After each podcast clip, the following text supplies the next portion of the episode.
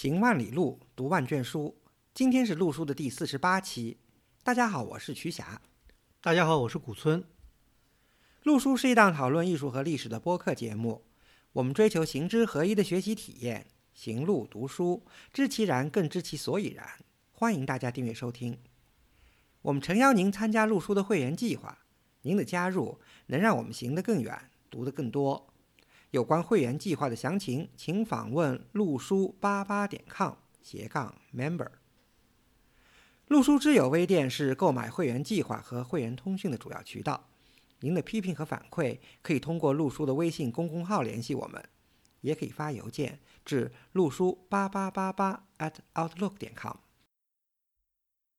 最近的展览啊有点多啊，不仅是我们帝都有层出不穷的这个文物精品展啊，呃，在我们的东邻日本也有不少可观的这个展览。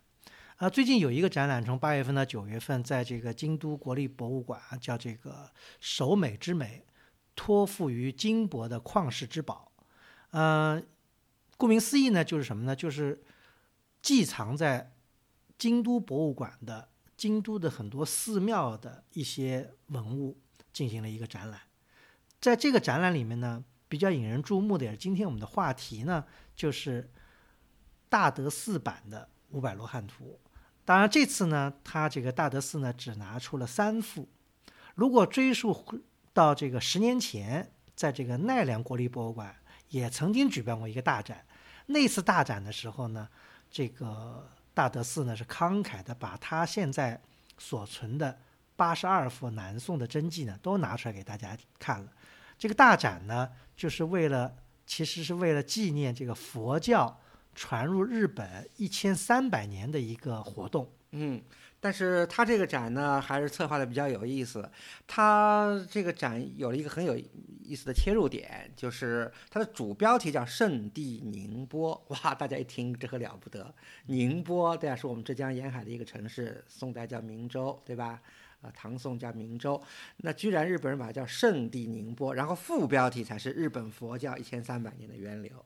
对，呃，推崇备至啊。对，可惜啊，这个展已经在十年前结束了，我们也没有得到这个机会去看这个展。但是呢，通过这个展这个办的图录跟他所这个开的这个研讨会呢，其中很大的笔墨呢，就在于这个大德寺的这个五百罗汉。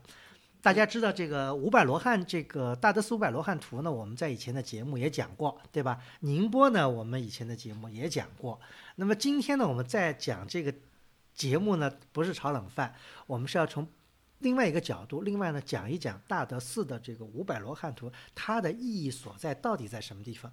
我们通过大德寺的五百罗汉图，能看出中日文化和西方人怎么样发掘中日绘画艺术。不光是发掘，而且是怎么理解，怎么开始理解。嗯，对，这里面还涉及到中日之间的一些纠葛。嗯呃，很复杂，比较复杂，我们慢慢慢慢说吧。对，这是我们这期节目的一个宗旨。嗯，那么我们在讲这以前呢，先还要简单的这个把大德寺的五百罗汉图，或者叫或者有很多说法，有的叫大德寺五百罗汉，有的叫大德寺传五百罗汉图，或者是五百罗汉。图大德寺本，嗯，是这样的，在呃，我们当然讲大德寺五百罗汉图，但是但是用日语说呢，当然我们是拿它的那个汉语来汉字来读了，一般标准说法叫大德寺传来五百罗汉图，但是因为日语的语法结构呢，它的这个动词是放在后头的，所以其实它意思就是就是传入大德寺的这个五百罗汉图。那么它是从哪儿传入的呢？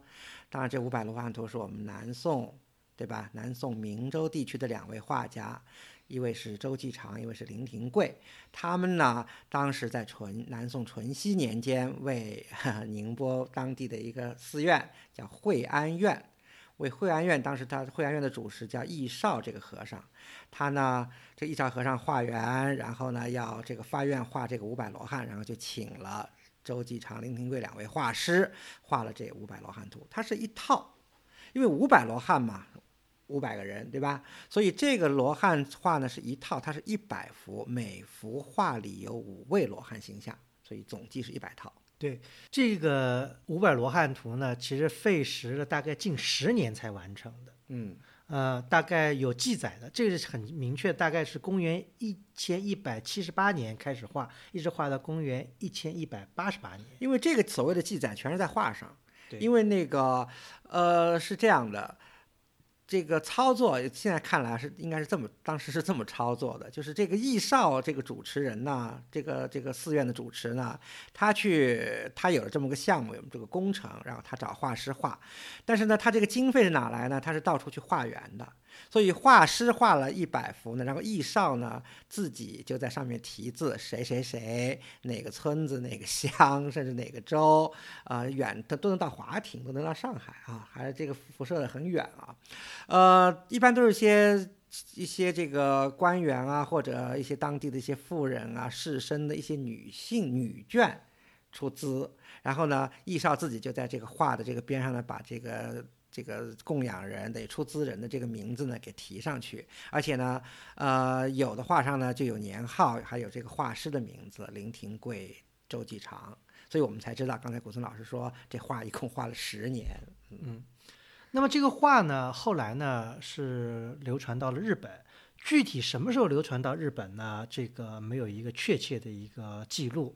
呃，一般大家揣测呢是应该在这个十三世纪，也就是这个一二几几年吧。有人说大概是南宋末期啊，或者是元代初期，对啊，嗯对，这么一个，而且在日本呢也流传了一些寺院，最后呢才花落到了这个大德寺。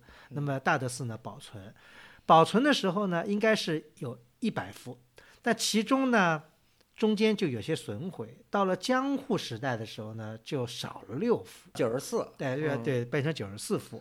变成九十四幅以后呢，这个故事如果听过我们以前讲这个波士顿美术馆或者讲这个，啊讲过好几次了。对，哎，九后来呢，这个有一个叫费诺罗莎的人，他是一个就等于是研究这个东方艺术的一个专家。那么他呢，把这些画呢，又借到了波士顿去展览。一八九四年办了一个展览，借了四十四幅去，我等于大德寺还留了五十幅在手上，再拿了四十四幅到美国去展览。对，但是还了只还了三十二幅。对，其实按照说法不一吧，这个因为可能当时也不知道什么情况，就是各种各样，日本人说日本人的，美国人说美国的，就当时借去呢，好像费诺罗莎意思好像是要把这些画都留在美国，但是日本人不愿意，后来反正强就是强买走十幅，还有两幅说找不着了，嗯。呃，两幅找不着，后来找到了，找到了呢。这两幅呢是在这个弗利尔美术馆收藏，那嗯十幅呢是在波士顿美术馆，所以呢，这等于十二幅呢是留在了美国。日本呢，等于手里这大德寺呢还剩下八十二幅。嗯那么这八十二幅呢，等于还是宋代的原作。呃，有这么一个过程以后呢，大德寺呢对这个这个自己的这个宝贝流失啊，也还是觉得有点心里不爽的。那么这后来呢，大德寺对这个罗汉图呢是一直基本上是不太爱示人，如果是有展览的话呢，也不是全部都拿出来，就拿几幅。所以到了二零零九年，是破天荒第一次大德寺把自己所藏的八十二幅这个南宋的绘本呢，全都拿出来给展览了，这嗯是非常空前的。但是不是绝后不知道啊，起码这次在京都的这个展览，大德寺只拿出来三幅，嗯嗯嗯，嗯，所以这每年都好像日本的办一些展都是三三幅五幅的这样拿出来。对但至少这次这个呃，马上就是现在已经在这个京都国立博物馆办的这个展，透露了一个信息，就是虽然这批画的所有权毫无毫无问题是大德寺的，对吧？但是好像它应该是现在放在了京博，就是京都博物馆，叫托付给京博的嘛，嗯对吧？那么这个呢是大德寺这个就是这个五百罗汉图的一个简单的一个流传吧。